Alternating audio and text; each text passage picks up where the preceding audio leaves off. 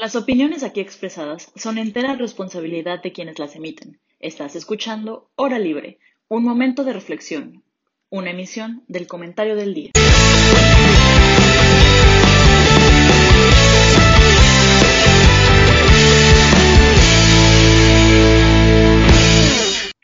Hola, buenas tardes a todos y todas. Bienvenidos a una nueva temporada de Hora Libre, porque sí, chicos y chicas, estamos en la quinta temporada de Hora Libre. Y eso me tiene muy contenta porque este es el segundo episodio de esta quinta temporada y como nueva temporada tenemos nuevos temas, pero también nuevos integrantes. Y bueno, antes de introducir el tema y todo eso, me gustaría primero saludar al que ya conocen muy bien por estar en otras temporadas pasadas, José Miguel. ¿Cómo estás? Muy bien, Ana Te ves bien, ¿eh? Pues fresco, entrando un nuevo semestre, nuevas ideas. Eh, pues mi segunda temporada aquí en Hora Libre y como que me doy cuenta de la importancia de tener una plataforma para pues expresarme y también pues compartir y ver qué tanto estamos de acuerdo y justo lograr esa síntesis, ¿no? O sea, de opiniones y de realidades y pues poder llegar a ser algo importante, ¿no? Hay que darle valor e importancia a esto que es nuestra oportunidad universitaria. Entonces estoy muy emocionado y pues muy contento de compartir este podcast con ustedes, chicas, y pues vamos a, a darle. Ay, muchas gracias, José Miguel. Sí, yo también ando, ando bien agradecida por estar nuevamente con ustedes. Y también hoy traemos una sorpresa, que esa sorpresa es una nueva integrante del equipo de Hora Libre, Vero Becerril, de estudiante, bueno, aquí todos estudiamos gobierno y esta chica también. ¿Cómo estás, Vero? ¿Cómo te encuentras hoy? Bien, gracias. Estoy emocionada de empezar esto. La verdad es que como que me da un poquito de nervio porque es la primera vez, pero yo creo que el tema que vamos a tocar hoy está súper interesante, entonces siento que ojalá se lleguemos a conclusiones divertidas de, de este tema. Yo también espero que lleguemos a muy buenas conclusiones. Muchas gracias por estar aquí, por animarte. Y eh, el nervio, sacúdelo. Y aparte lo bueno es que aquí todos somos amigos, entonces no va a haber bronca con eso. Y bueno, queridísima audiencia que nos escucha en la tarde. El día de hoy tenemos un tema bueno, antes de eso me gustaría decir que hoy es el Día Internacional de la Juventud y que es importante que la juventud participe en la política y, se, y sea como una ciudadanía participativa. Entonces, creo que en esta misma idea traemos el tema a la, mesa del racismo en México. ¿Y por qué es importante hablarlo? ¿Por qué está mal? Si se visibiliza que es un problema o no, etcétera. Y todo esto salió a colación de el famoso caso de el Sonora Grill en Ciudad de México. Entonces, no sé si alguno de ustedes dos quisiera compartir el contexto Plix al respecto. Si quieres, si quieres, José Miguel, puedes darnos el contexto Plix. Sí, claro. Este, bueno, también siguiendo lo que dices, obviamente es muy importante que como jóvenes eh, veamos la importancia de opinar sobre estos temas para realmente poder exigir, ¿no? Y no simplemente comprar una idea, que es como va a darle la introducción a este tema, que pues por, mes, por medio de redes sociales se da a conocer como este mm, caso donde el gerente del Sorona Grill eh, le decía a una de sus empleadas que tenía que aprender a dividir a sus comensales, ¿no? Dependiendo de la clase como el estilo que a primera vista ella viera, ¿no? No especificó si morenitos o, o, o, extranjeros, o sea, simplemente le dio una palabra muy general que se puede interpretar de muchas formas, pero que al parecer, según los testimonios de la chica, pues sí se alcanzaba a distinguir como esta segregación que se iba a dar en un lugar de un hombre, que es el Sonora Grill, ¿no? Que pues es, no es tal vez tanto, pero sí es un lugar caro. Entonces, bueno, eh, se, da, eh, se da el problema justo cuando el gerente ve que hay unos comensales morenos y, justamente ahí es cuando le dice, oye, yo te dije que, que solo gente que viniera bien, ¿no? Y estas, estos, estas comensales venían de traje, venían bien vestidos, entonces ahí ya sale a la luz a qué se refería, ¿no? Con en la terraza, los nice, y, y adentro y en los lugares no tan visibles, pues el que entre que no esté en ese, pues en ese estereotipo, ¿no? Que pues realmente es una fachada que usan muchas empresas, ¿no? Mucha, muchos medios de comunicación donde te ponen al guapo, al güerito, al rico, ¿no? Porque pues quieren representar una imagen y acordémonos que muchas partes en el consumismo son aspiracionales. Entonces, bueno, es un tema polémico y yo creo que con esto podemos empezar. Totalmente. Eh, cabe resaltar, añadiendo tantito, a que diferenciaban entre las zonas, ¿no? La zona Gandhi y la zona Muset, y se hizo muchísimo alarde al respecto en redes sociales porque una chica en TikTok confirmó la historia, justamente como comentaba José Miguel, y pues no, no faltaron los memes porque en México nos gusta reírnos de tragedias. Y bueno, no sé si quieras comentar algo más al respecto, pero igual si quieres ya lanzar tu opinión de una vez, totalmente bienvenida. La verdad es que, o sea, justo lo que dice José Miguel, eh, creo que México está como muy acostumbrado a esta narrativa de si eres blanco está relacionado con prosperidad, con eh, una posición de poder, con ser guapo. O sea, les juro, ayer estaba leyendo para pues poder platicar hoy así, y vi un artículo que decía como en México los comerciales, si están anunciando productos o servicios, van a utilizar actores blancos. Pero si van a eh, promocionar un programa, un proyecto de gobierno, un, un, programa social, van a utilizar personas morenas. Les juro que ayer me senté fácil una hora a ver la tele nada más para ver los comerciales. Y es textual. O sea, verdaderamente conté las personas los comerciales y cuántas personas había tanto de tonalidades blancas como morenas. O sea, solamente hubo dos comerciales con dos personas de tonalidades morenas.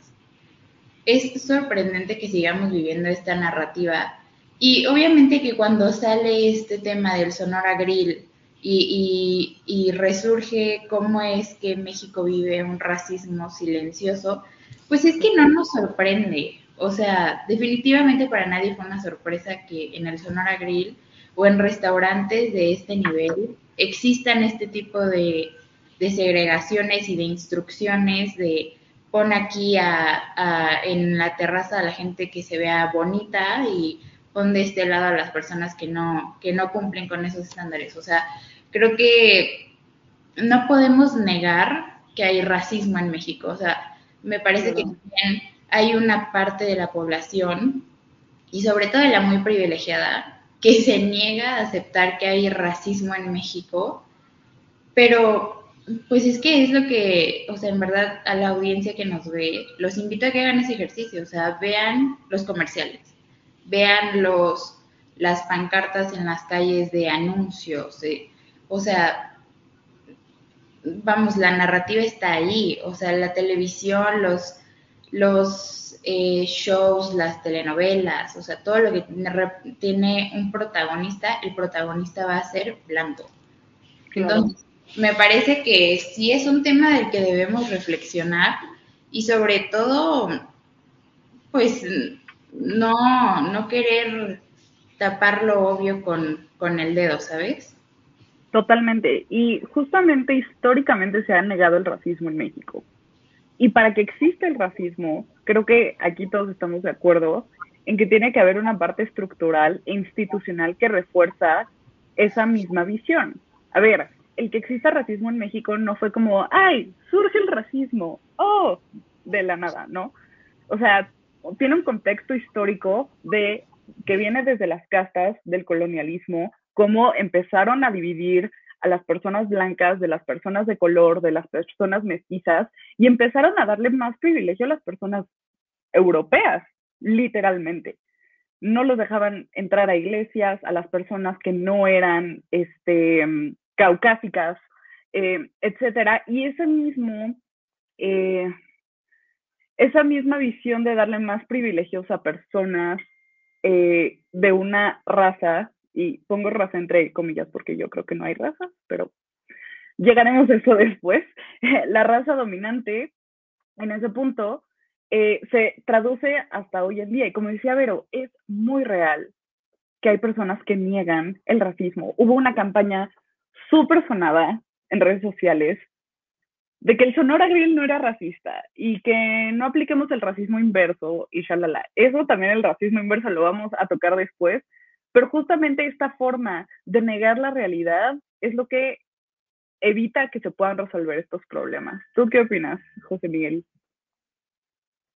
Bueno, em, está interesante porque digo, yo percibo, evidentemente no creo que solo sea un fenómeno de nuestro país y hay, hay muchísimos casos que podríamos analizar, tipo, um, en México se dio um, una especie de campos de concentración de chinos y los mataron, ¿no? Simplemente por tener el ojito así que me van a contagiar y nos damos cuenta que eh, la base del racismo en muchos aspectos es la ignorancia.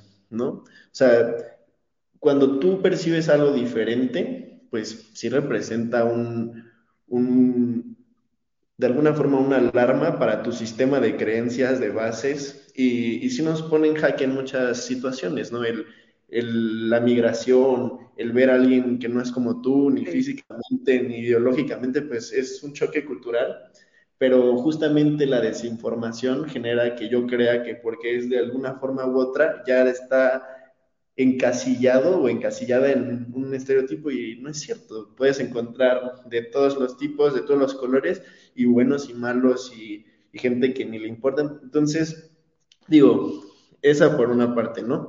Por otra parte, yo estaba leyendo que habla que el racismo a la mexicana se diferencia del yankee y del español porque es hipócrita y escurridizo. ¿A qué voy? Eso sí no lo esperaba. Yo creo que todos, de alguna forma, pues crecemos en un país, tenemos ideas, ¿saben? O sea, yo no podría decir que yo nunca he tenido alguna actitud racista y no por eso quiere decir que yo le he faltado el respeto a alguien, no lo he querido agredir, sino tal vez distanciamiento, ¿no? Tal vez ni siquiera lo tomo en cuenta o simplemente con el hecho de tú ver a alguien y tú saber que tienes una clase social, un cierto color, yo ya gozo de, de, un cierta, de una seguridad de mí mismo que, que, que es muy fácil, ¿no? Y, y en México hay muchos Méxicos y muchas veces se dividen justo por esto, ¿no? Color, dinero, creencias. Entonces, digo, ya para cerrar esta idea y abrir más debates, hablando con un amigo justo ayer, él me decía, hermano, ¿sabes por qué México es tan especial? Yo le decía, no, pues, o sea, tenemos cosas bien cool, ¿no? Comida, eh, mayas, aztecas, guerra, colonización, una historia ¿no? tremenda. Y él me dijo que se queda como en teoría, que hay unos pensadores que hablan de cuando se dieron las glaciaciones, hubo un grupo que llegó por arriba, pero uno que llegó por abajo también en Sudamérica. Y el choque de ambas se dio en nuestro país. Entonces, digo, con esa idea, aunque no esté completamente fundamentada, yo tomo lo que representa que ser mexicano, es tener diferencias y justamente el encontrar puntos en común, ¿no? Y cosas en las que podamos disfrutar y aprender a convivir yo creo que lo que nos hace especiales no es ser diferentes, sino el ver cómo podemos ser iguales, ¿no? Y yo creo que esa es mi idea general. Sí, yo también he tenido actitudes racistas, eventualmente no podría decir que no, y probablemente seguiré teniendo, ¿no? De, ¿me dan miedo los chinos? Sí, la verdad sí, o sea, traen otro rollo y sé que en cuestiones de competencia, y de hábitos y cosas así son completamente diferentes, pero no por eso yo no puedo ver la practicidad de, esa, de ese choque de culturas, ¿no? Entonces, ¿por qué en vez de tener miedo nos abrimos y empezamos a darnos cuenta que también son personas que también piensan y que muy probablemente nos puedan enseñar muchas cosas como nosotros a ellos? 100%. Y yo creo que creo que es importante resaltar que dentro de esta mesa eh, somos personas privilegiadas, que dentro de todo somos personas que no hemos sufrido un nivel de racismo violento o incluso no hemos sufrido racismo o cualquier otro tipo de discriminación. Sin embargo, lo que buscamos con esta mesa es concientizar a las personas que nos escuchan a de verdad, de verdad poner el tema en la mesa justamente para dejar de negar la existencia del racismo en México. Y también José Miguel tocaba algo muy importante que nos puede ayudar a la definición del racismo.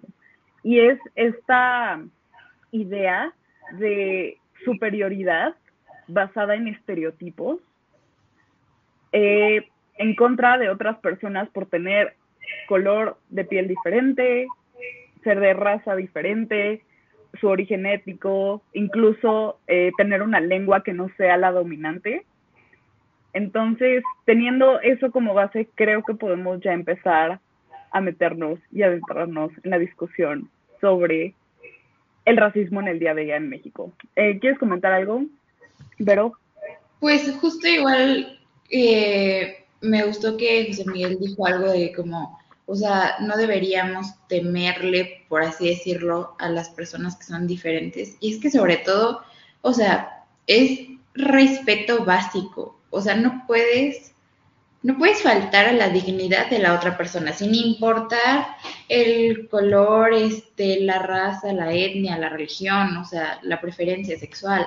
Y es por eso que siempre regresamos, siento yo, a estos temas. Justo en uno de los artículos que leí ayer, decía como cuando hay una problemática social, y sobre todo en México, el grupo eh, que se ve afectado pareciera que tiene que convencer a los demás y convencer al mundo de que los, lo están discriminando o que lo están vulnerando.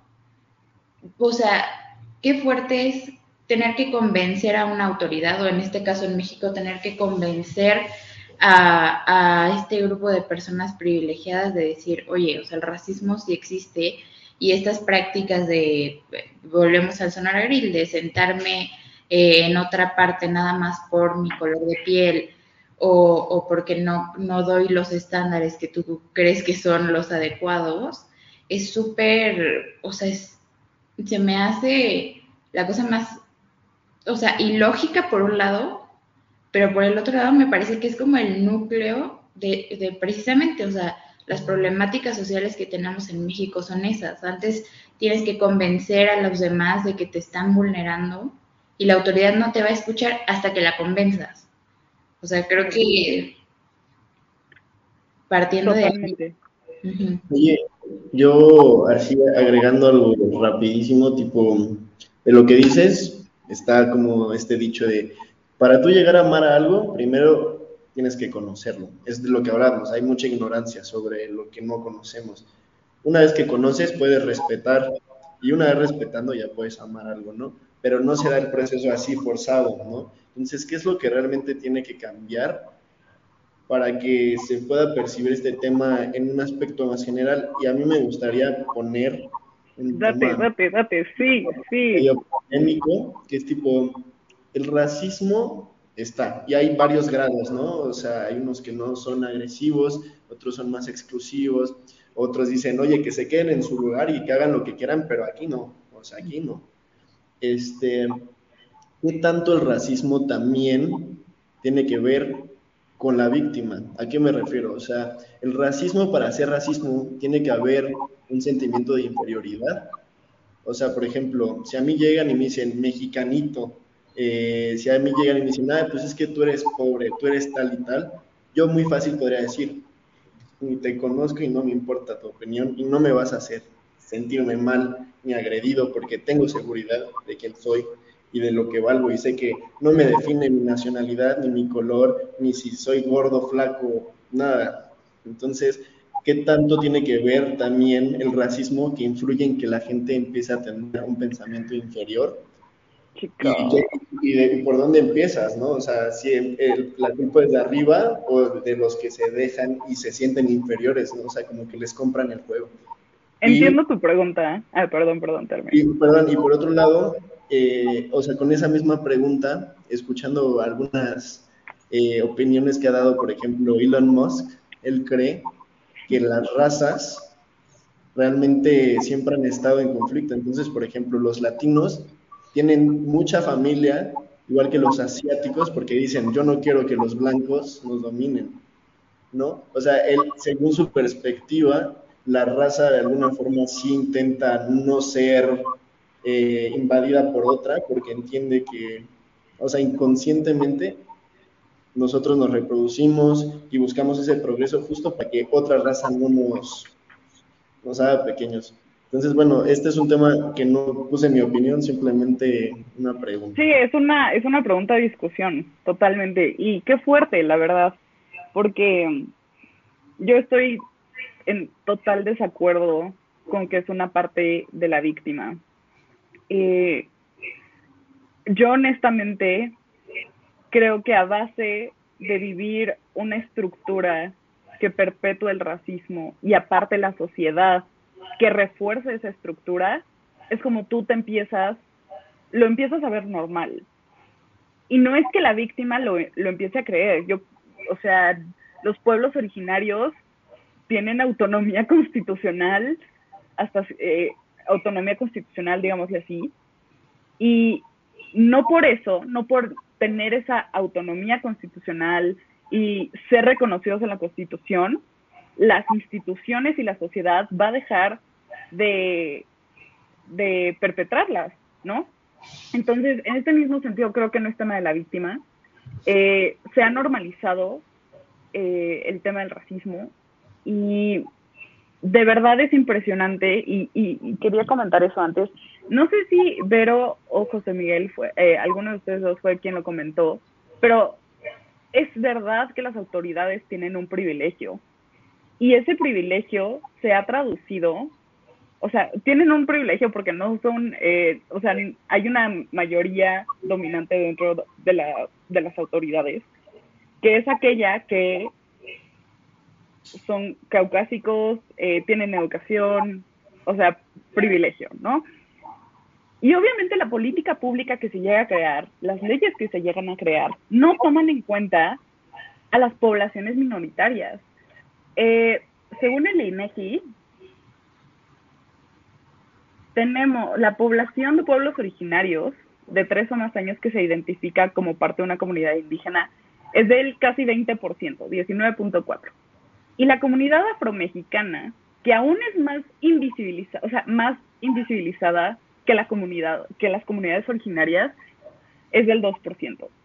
Entonces, si no tienes política pública que pueda visibilizar a estas comunidades, que pueda atender sus necesidades que son diferentes a la de la mayoría, obviamente ahí estás ejerciendo discriminación políticas, llamémoslo así, y por lo tanto, obviamente no se va a visibilizar a esta población.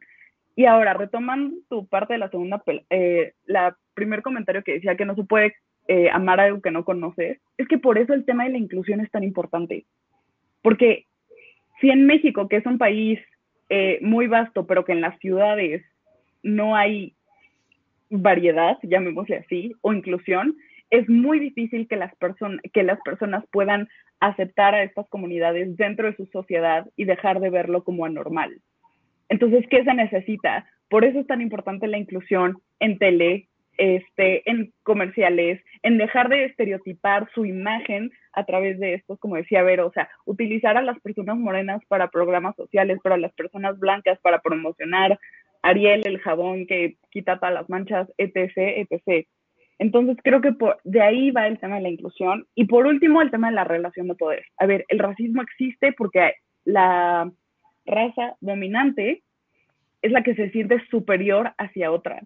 Y cuando hay una relación de poder, es muy difícil, eh, que cabe resaltar que Michel Foucault indica que los poderes se van perpetuando a través de la institución, la sociedad y este, los medios de comunicación. Es muy difícil poder salir de ese loophole. No sé qué opinan.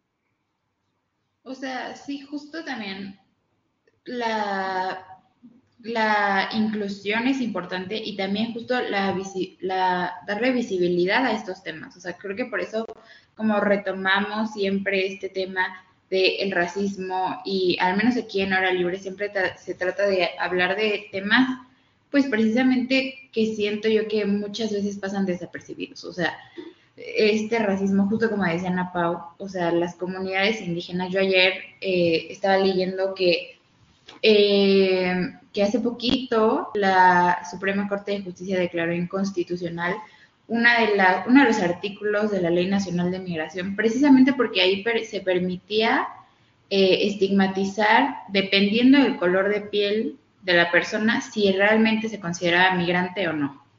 O sea, imagínate el nivel de, o sea, de incapacidad de las autoridades de entender las consecuencias tan graves que nos van a llevar a tener o sea, un tipo de ley así. Imagínate lo que vulneras la dignidad de la persona.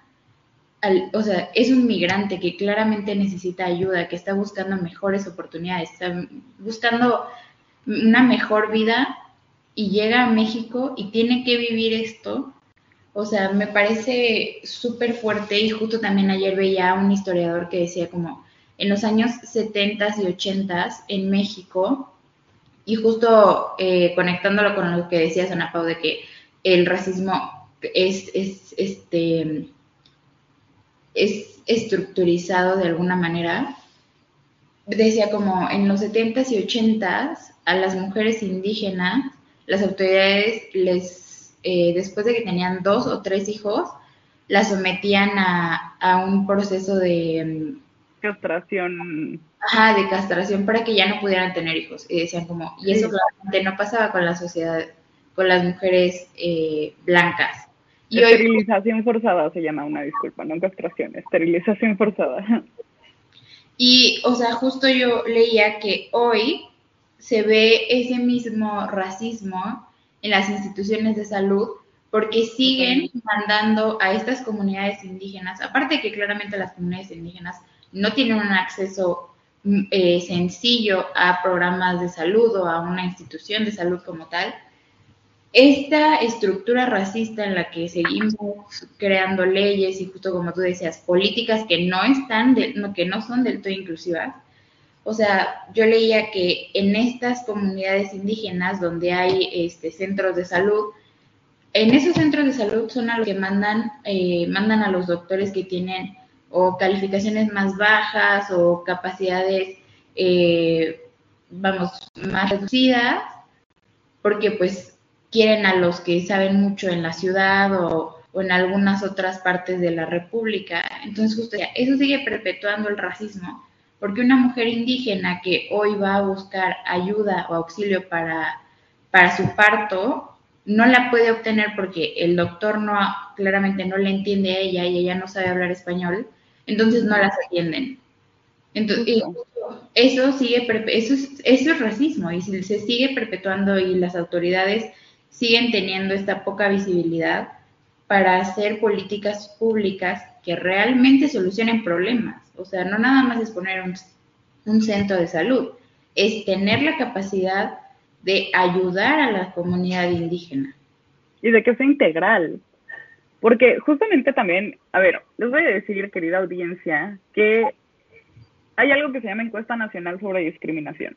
Los últimos datos que salieron de esta encuesta fueron en 2017 y en septiembre de este mes, en septiembre de este mes, qué oso, en agosto, este mes de agosto hasta septiembre, se va a hacer este, el ENADIS del 2022. Y justamente lo que dice es que la negación principal de, derechos a comunidades indígenas es la negación de atención médica, la negación de recibir apoyos de programas sociales, eh, la falta de atención o servicio en oficinas de gobierno y además de que se les niega el empleo o algún ascenso. Entonces, eso nos indica las faltas estructurales que perpetúan el racismo aquí en México. Pero ahorita continuamos con nuestra charla. Vamos a break, a corte comercial. Yay, ya regresamos después de este breve corte comercial. Ya saben, si nos quieren depositar para unas pizzas, ya, ya tienen nuestro PayPal. Eh, justo está apareciendo en este momento. Pero ahora sí, retomando la plática, José Miguel, ¿tú qué opinas, qué piensas Sácalo. Pues es que digo, normalmente trato de tomar como las versiones tanto de la discriminación como de los discriminados y entender más que nada el fenómeno, ¿sabes? A mí eso es lo que me importa, o sea... Bien sociólogo, chico. Eh, eso es todo. Entonces, tipo, a mí alguna vez me hicieron una pregunta que me dejó pensando. Cuando yo les pregunto, piensen en una persona negra exitosa. Normalmente, ¿qué se nos viene a la mente? Serena Williams. Sí, o sea, Obama, gente muy específica, pero en la generalidad la gente los va a asociar a deporte y a arte, canto. Entonces ahí te dice que naturalmente asociamos a una persona negra con fuerza física, con la capacidad de tener como eso, eh, Usain Bolt, ¿saben? Eh, Muhammad Ali, o sea, físico. Pocas veces cantante. su capacidad de pensar. Ahí les va otra pregunta. Piensen en un mexicano exitoso. De la misma forma, tal vez no te venga un científico, un filósofo, muy probablemente te viene un artista. Entonces, con esa premisa, ahí nos damos cuenta que sí tenemos posturas que excluyen mucho y que se quedan en un, en este, en un estereotipo muy establecido, ¿no? Pero ¿qué tal si de alguna forma el racismo en raíz fue más de protección que de discriminación. ¿A qué me refiero? Tipo, cuando empezamos como tal, antes llegaban otras civilizaciones, pero no así a hablar conmigo, me llegan a quitar todo, ¿no? O sea, a saquearme. Entonces nos protegimos, lo diferente no es tan bueno. Ahora ya no es lo mismo porque podemos conversar, ¿no? O sea, podemos llegar a darnos cuenta que tal vez sí, que tal vez las personas afrodescendientes físicamente tienen mayores cualidades que tal vez un asiático, pero dentro de todo ese espectro, por ejemplo, al menos yo considero que, que hay un estudio que dice tipo, dependiendo del idioma que hablas, es el tipo de pensamiento que puedes generar. Me hace mucho sentido, o sea, ¿por qué Alemania tiene tantos científicos? y, otros países filósofos. ¿Y México qué tiene? Tiene arte, ¿no? Expresión, fiesta. Pues como que nos damos cuenta que en nuestra cultura sí hay ciertos rasgos que en otras no necesariamente se presentan igual. No por eso no las tienen, no por eso son mejores o peores, sino sí tenemos diferencias que pueden embonar muy interesante, ¿no? Entonces, cuando hablamos de racismo, y, todos los temas que nos ven, ¿no? Inclusión, inmersión, eh, respeto, fraternidad, sentido común, ¿no? O sea, también creo que es interesante hablar cómo el racismo tiende también a ser mucho más fuerte y replicarse dentro de la gente que ya es discriminada. Por ejemplo, un policía negro en Brasil es súper agresivo con otra persona afrodescendiente. ¿Por qué? porque ellos tienen una necesidad también de sentir un valor y si toda la sociedad los empuja a sentirse inferiores, ellos van a tener que buscar una forma de sentirse superiores, entonces a su misma especie, a su mismo pueblo, los aplastan. ¿Y quién es el peor enemigo mexicano? Pues otro mexicano y de un afrodescendiente, entre ellos se matan también. O sea, no nos damos cuenta que solo es de diferencia, sino es justo de lo que hablamos, del respeto, que hay poco entendimiento y la poca capacidad de ver todas estas opciones, ¿no? Entonces, digo, a mí me gusta la idea de que nosotros como mexicanos tal vez no tenemos un pensamiento que pueda llegar a ser como el de Alemania, porque nos cuesta eh, respetar la autoridad, somos más bohemios, somos, me explico, hay una serie de factores que nos dan nuestra identidad. Está bien tenerla, pero lo que no entendemos es que también nuestra identidad se moldea con otras, ¿no?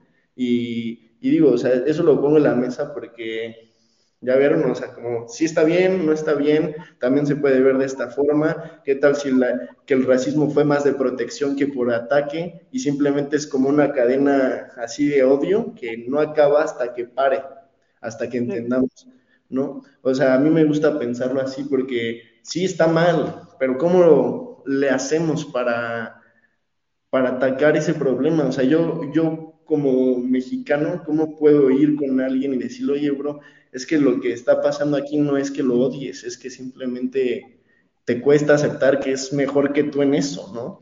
O no sé, o sea, puede haber muchas formas de hacer el approach, pero yo creo que está interesante pues escucharlas y ver qué piensan sobre eso. El José Miguel, sociólogo, acaba de hablar. Vero, chica de la razón, venga. Pues, o sea, siento que tiene que ver más con, no, o sea, no, no puedo ver que sea un tema de, defensa, porque siento yo que, o sea, el racismo viene en esencia de la opresión, o sea, de, de otras otros grupos sociales haciendo menos a, otros. O sea, creo que sería, sería una línea, siento yo, muy, muy delgada a entenderlo como defensa y casi que caer en el racismo inverso. O sea, siento que no, ¿Puedes explicar qué es el racismo, bueno, el supuesto racismo inverso para la audiencia que nos escucha, que no sabe qué es? El racismo inverso básicamente ha sido como, siento yo que es una tendencia que ha estado tomando fuerza al menos los últimos años, donde dice que también puede aplicarse que eh, las personas blancas se sientan vulneradas o, violentadas por personas de eh, tonos eh, de piel más oscuros. O sea, bueno, en este caso afrodescendientes. Y siento yo que ha generado un debate y creo que es un tema muy, muy importante de tocar y de saber que, o sea, no existe el racismo a la inversa. No puedes tú vulnerar como raza eh, negra a una raza blanca, exacto, entre comillas, como dicen a Pau, porque no está el tema de la opresión, o sea, y el tema de la opresión trae consigo que tomemos en cuenta que el racismo que se vive hoy es también sinónimo de muerte y es también sinónimo de matanzas, asesinatos, de funciones. Genocidios, etnocidios. Yo siento que, o sea, claro, claro, ayer leía precisamente un artículo que decía, claro, este término de white mexican que en Twitter les encanta eh, ocupar para decir como, no, es que ese, ese término también es racista y, también nos vulnera.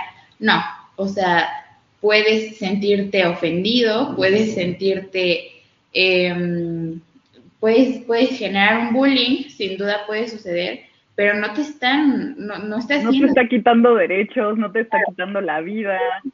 Ese es literal el tema central, no te está quitando derechos. Y ser blanco nunca te va a quitar derechos y nunca te va a quitar privilegios y nunca te va a quitar oportunidades laborales, movilidad social, seguridad, estabilidad, nunca. O sea, justamente de los artículos que tú nos como este, compartiste ayer, Ana Pau, estaba leyendo lo del experimento este de, del doctor, no recuerdo su nombre, pero que hicieron el experimento de mandar solicitudes de empleo falsas a diferentes empresas y que lo único que cambiaba era el género y el color de piel. Y ahí economista Eva, eh, eh, se me olvidó su apellido, pero es economista de la Ibero, si pasa. Justo, justo. Y ella decía, las personas blancas tienen una facilidad sorprendente para acceder al puesto. Entonces siento yo que, pues, el racismo de alguna manera no, no no podemos apartar la idea, creo yo, del racismo y la opresión, porque son cosas que van juntas. Y si no se entiende la definición del racismo con lo que implicó históricamente para la opresión de las demás razas, siento yo que justo podemos caer en este argumento de, bueno, entonces existiría el racismo a la inversa. Yo creo que hay que matizar tantito, porque estábamos hablando que hay racismo que no necesariamente yo tengo que agredirte ni oprimirte. Yo simplemente, yo al verte en Aunque te separe de la zona del restaurante. En un análisis de cinco segundos, yo ya puedo tener mis conclusiones sobre quién eres tú y ni siquiera te hablo. O sea, y ni siquiera tiene que ver tu color de piel, ¿eh? O sea, puede representar un montón de aspectos. Yo creo que justo, o sea, tenemos una naturaleza de conflicto con lo que es diferente. ¿Y cómo me puedes decir? O sea, no solo los blancos discriminan, ¿eh? O sea, eso sí es falso. Todos discriminan de alguna u otra manera a alguien, a algo que no quiere comprender o no puede. Yo creo que también hay que evaluar, o sea, no, mi argumento de será de defensa no es de, de un racismo a la inversa, es si el origen de que nos defendamos de todo lo diferente fue justamente porque somos tan conflictivos que nos matamos entre todos. Entonces te dicen, oye, pues los caucásicos y los negros y los asiáticos y los latinos somos diferentes, entonces nos tenemos que proteger entre nosotros, ¿sabes? Entonces, con esa idea tú puedes ir con ellos y decirles, oye, no tienes de nada que protegerte, aprende a convivir, ya podemos hablar el mismo idioma, hay medios, o sea, ya, ya hay civilización. No, ya no es como antes, ya no tiene que ser de protección, ahora más bien, entiéndelo. Ahora sí se puede entender. Hace 300 años yo creo que era muy difícil de que, oye hermano, mira, es que él es diferente, pero no representa un problema. No, o sea, estaba muy difícil. Y antes, si yo quería algo y tú no me lo dabas, te daba un palazo y te mataba y me lo quedaba, ¿sabes? Entonces, pues justo por eso se defendían. Pues a mí me hace lógica. O sea, imagínate que alguien a tu casa hace 500 años llegara de un lugar que no conoces, mide dos metros, todo barbón, con un hacha, pues obviamente vas a generar miedo y pues una serie de prejuicios que pasan y pasan y pasan por generaciones.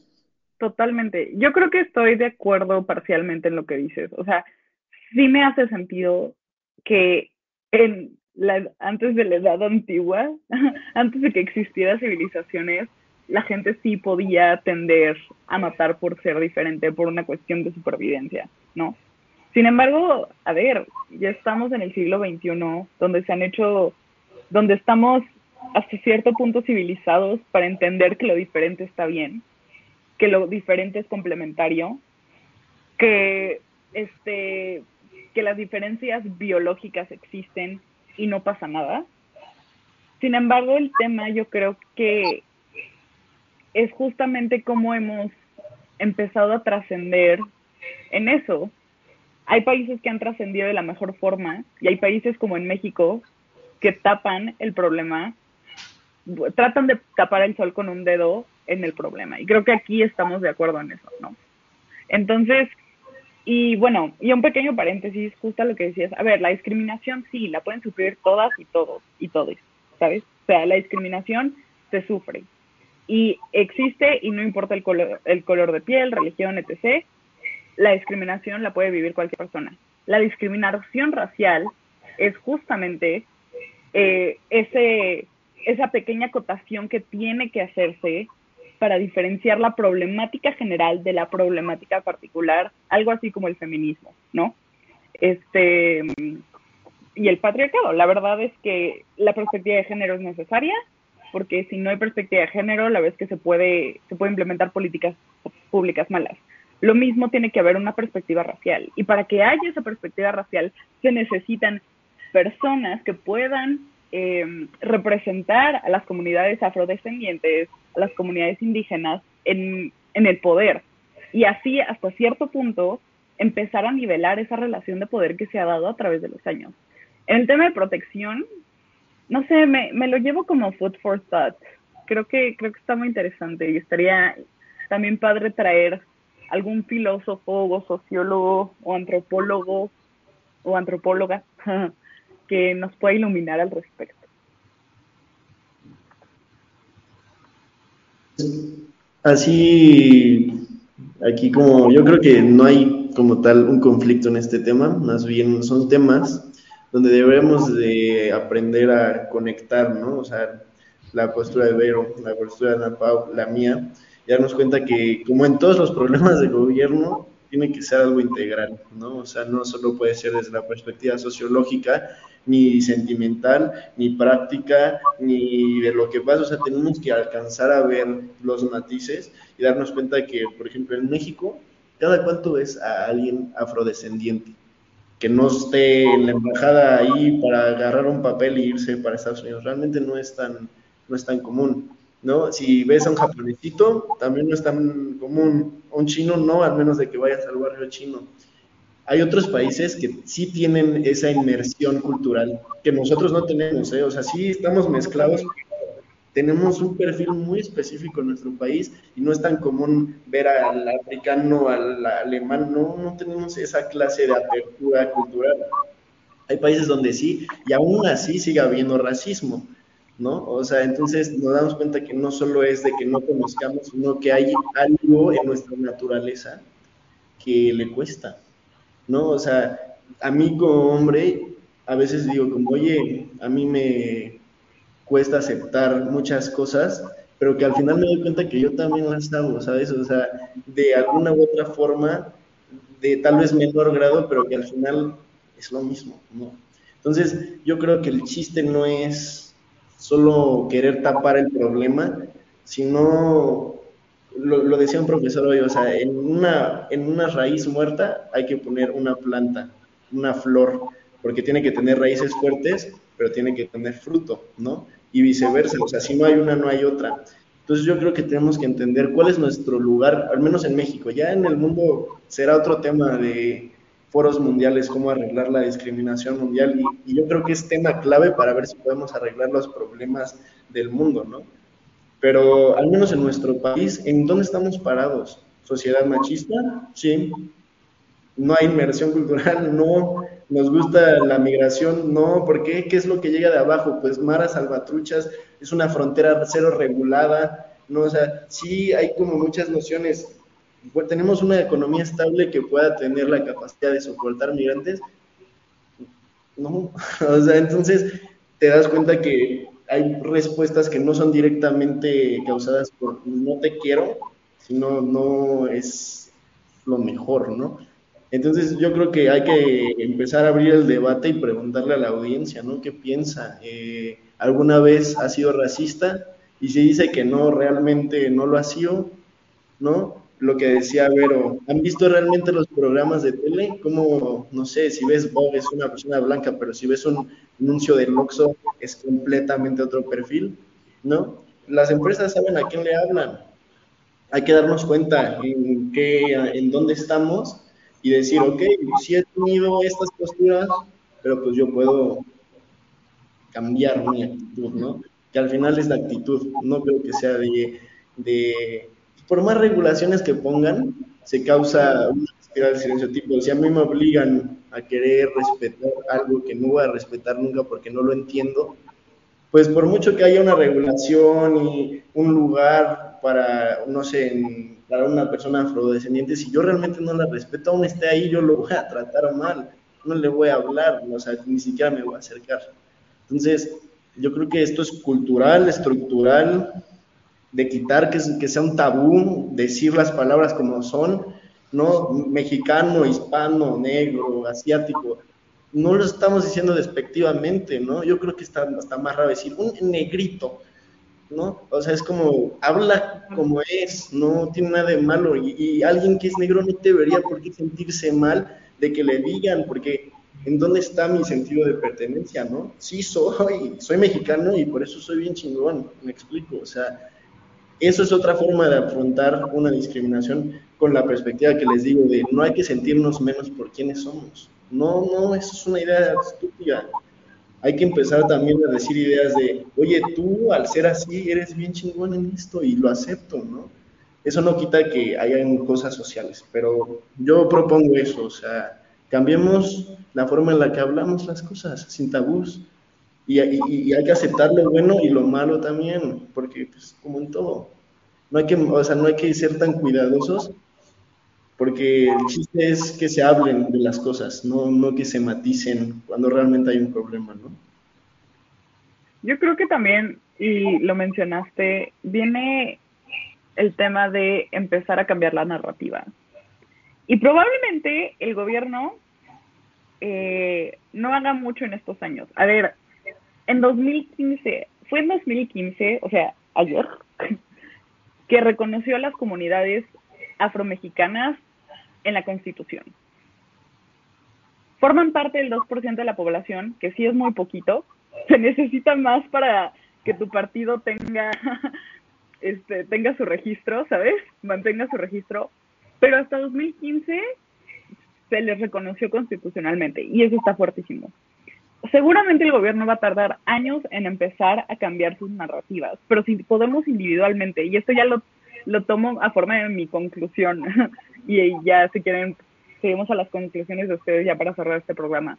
Si nosotros podemos cambiar las narrativas de forma individual, estamos haciendo algo. Y esto es diciéndole a las personas que decir naco está mal.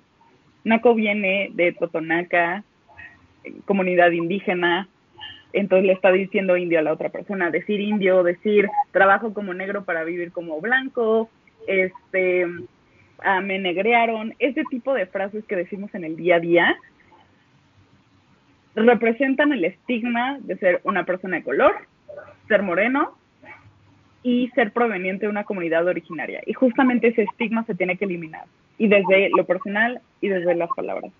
Esa sería mi conclusión. Vero, y cerramos.